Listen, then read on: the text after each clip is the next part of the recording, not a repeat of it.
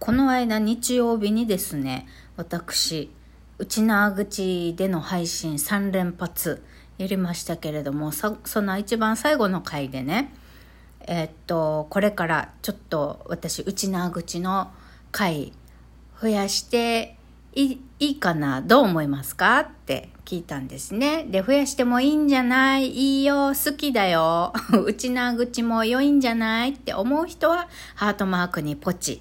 で、えー、今まで通り標準語よりのね、放送がいいなって思う人は黄色いスマイルマークにポチしてねって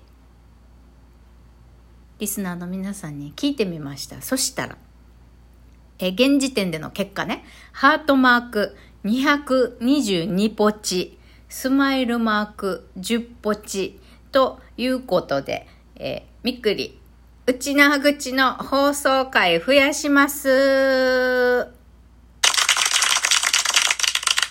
パチパチパチなのかな？これは。リスナーの皆さんにとってパチパチパチなのかわかりませんが。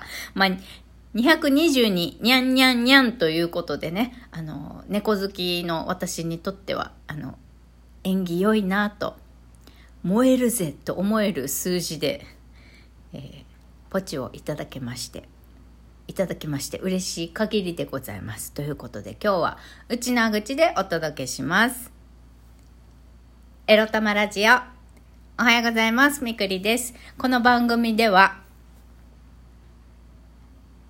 ブログとラジオ再開するって言ったくせに、やっぱりやらないって翌日に全言撤回したり、有言実行なんだか不実行なんだかよくわからん借金持ちのパラレルワーカーみくりが沖縄から日々いろいろいろいろ思うことを配信しています。そうなんだよ、本当お恥ずかしい限りさ。お恥ずかしい限りでございますよ。まあ、だけどまあ、しょうがないよね。もうそう思ったし決めたし。もういつでもコロコロコロコロ思うこと変えてやる。別に意識してコロコロ変えなくてもいいんだけど、まあ要はね、フットワーク軽くっていうことです。やっぱりこうやろうって思ったけど、やっぱりやめます。ごめんねっていう潔さも大事なんでは、と思ってるよ。はい。そんなわけで、あの、投票、皆さんありがとうございました。嬉しいです。はい。えー、っと、とりあえずは、今日ね、今日っていうか昨日で10月も終わって、今日から11月1日。早いね、本当1年もあと2ヶ月で終わるよ。2022年も。早い。早いんだが、早いんだがというか、まあ、世界ではね、いろんなちょっと悲しい事件もあったりしたハロウィン10月ね、終わりましたけれども、皆さんが楽しく過ごしていたらいいなと思います。えー、っと、ギフトとお便り紹介させていただきますね。えー、っと、お久しぶりです。元気ですか？誠さんから10月サンクスギフトと、ジャックオーランタン、かぼちゃね、いただきました。ありがとうございます。えー、っと、それから続いていきますね。カイトさん、ハイサイ。今月も耳心地のいい配信。ニフェーデービル、デジウケル。これからもゆ、ゆたしくさびら。ということで、9月もいただいたんですけれども、今月もいただきました。10月サンクスギフト、ありがとうございます。嬉しいです。あの、本当10月はね、皆さんからやっぱハロウィン関連のね、ギフトたくさんいただきました。可愛いギフトありがとうございます。私のね、好きな焼き鳥とかね、鶏肉とか、お菓子とか、そう、カステラもね、初めていただいたしね。で、連続でサンクスギフトをいただいたり、本当皆さんありがとうございます。ところで、カイトさん、ニフェーデービル。沖縄の方言よくご存知ですね。ニフェーデービルってありがとうという意味なんですけど、ニフェーデービタン、ニフェーデービタンだと、ありがとうございましたっていう過去形になるんですって。知らんかった。私もちょっと調べてみた。ニフェデービル。デージ受ける。デージ受けるっていうのは、まあ、デージっていうのはとってもって意味なんですけど、デージ受けるとっても、まあ、面白い、受けるってことですね。これこれからもゆたしくさびら、よろしくお願いしますということで。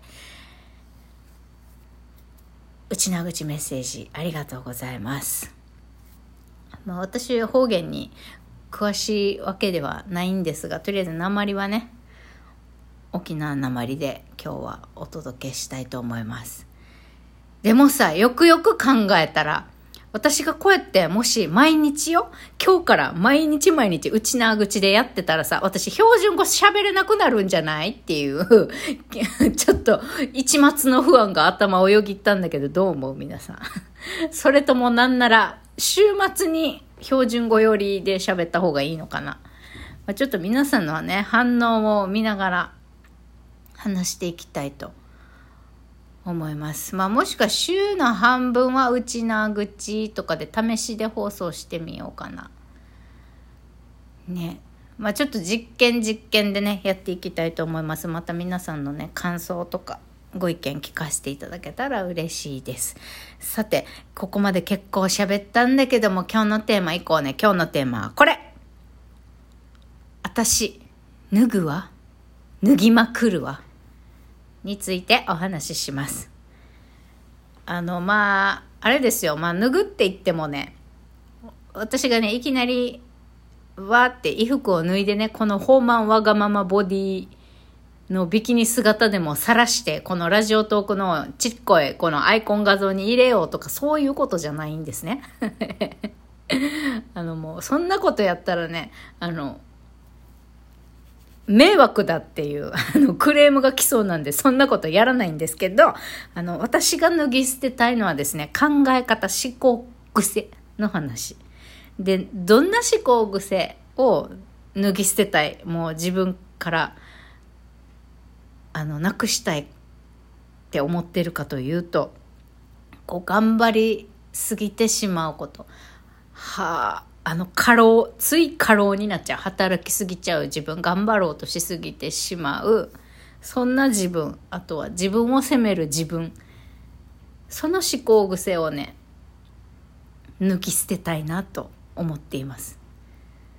あの皆さん自分を縛ってる自分を苦しめてるまあ、鎧とか鎖みたいなのってありますか、まあ、自分で自分に呪いをかけるっていうふうにも私は言ったりするんですけど、うん。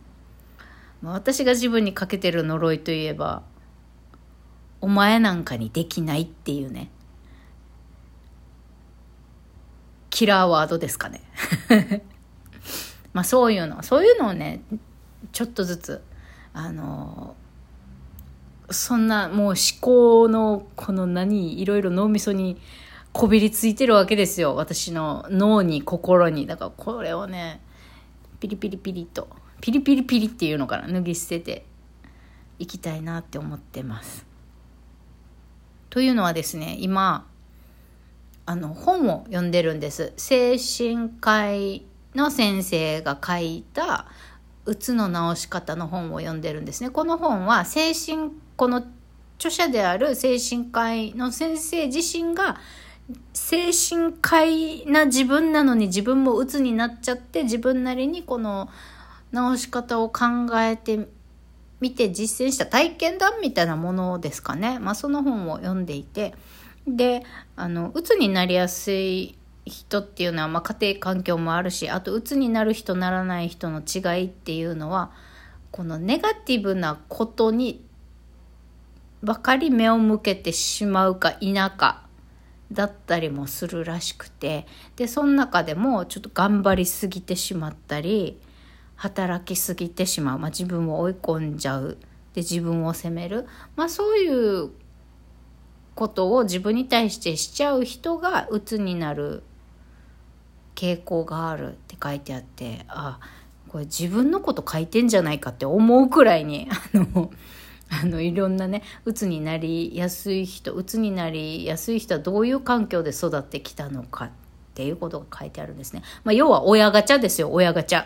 毒親のもとに育ってしまった人はうつになりやすいらしいんですね。うん。で、うつになる人の9割は家庭環境が問題っていうこともなんかたまに聞いたりしますけれども、まあ、どれも当てはまりますね、私は。どれも当てはまっちゃうんでまあこんなね何十年もかけて自分に対して刷り込んできたこの思考をまあパッとねいきなり今日よしもうやめるぞって決めた瞬間からそれがパッて話せる話せない話せなかったりするんじゃないかなって思うんだけどだからそれをね少しずつ脱ぎ捨てたいわと思いましたよ。あのじゃあラジオもブログもやらないんだったらあんた何すんのって 思った時に。何するのっていうかな何をやらないかが大事なんだよ。今今ちょっとつ疲れてる私はね。もう家に物も多いしさまずその自分を自分にとって良くない思考癖をあの少しずつ手放すことだったりあと物理的に物を手放すとかねもうちょっと自分が背負ってるものをあの捨てて捨てて。身軽になってそっからちょっと元気つけていこうかななんて思っています。うん、だからまずは自分を甘やかしたりさ頑張ろうとしないっていう。だからあれしなきゃこれしなきゃっていう考え方をやめてまあこもうこれはやんなくてもいいさとか何を何かをやろうっていうことよりも何をやらないかを決めるっていうことをねちょっと年内はそこに集中してちょっと自分が背負ってるものをね精神的にも物理的にも背負ってるものとかなんか無駄に抱えすぎてしまったことを手放してね、えー、身も心もちょっとずつ軽くしていくっていうことを、えー、年内はやろうかなと思っています。皆さんも何かありますか？自分で自分を苦しめてしまっている考え方だったりねそんな環境を自分で作ってしまったりしちゃってることってありますか？まずはね自分で自分を苦しめてないかっていうことに気づいてねそれをあの捨てていくっていうことから始めていきましょう。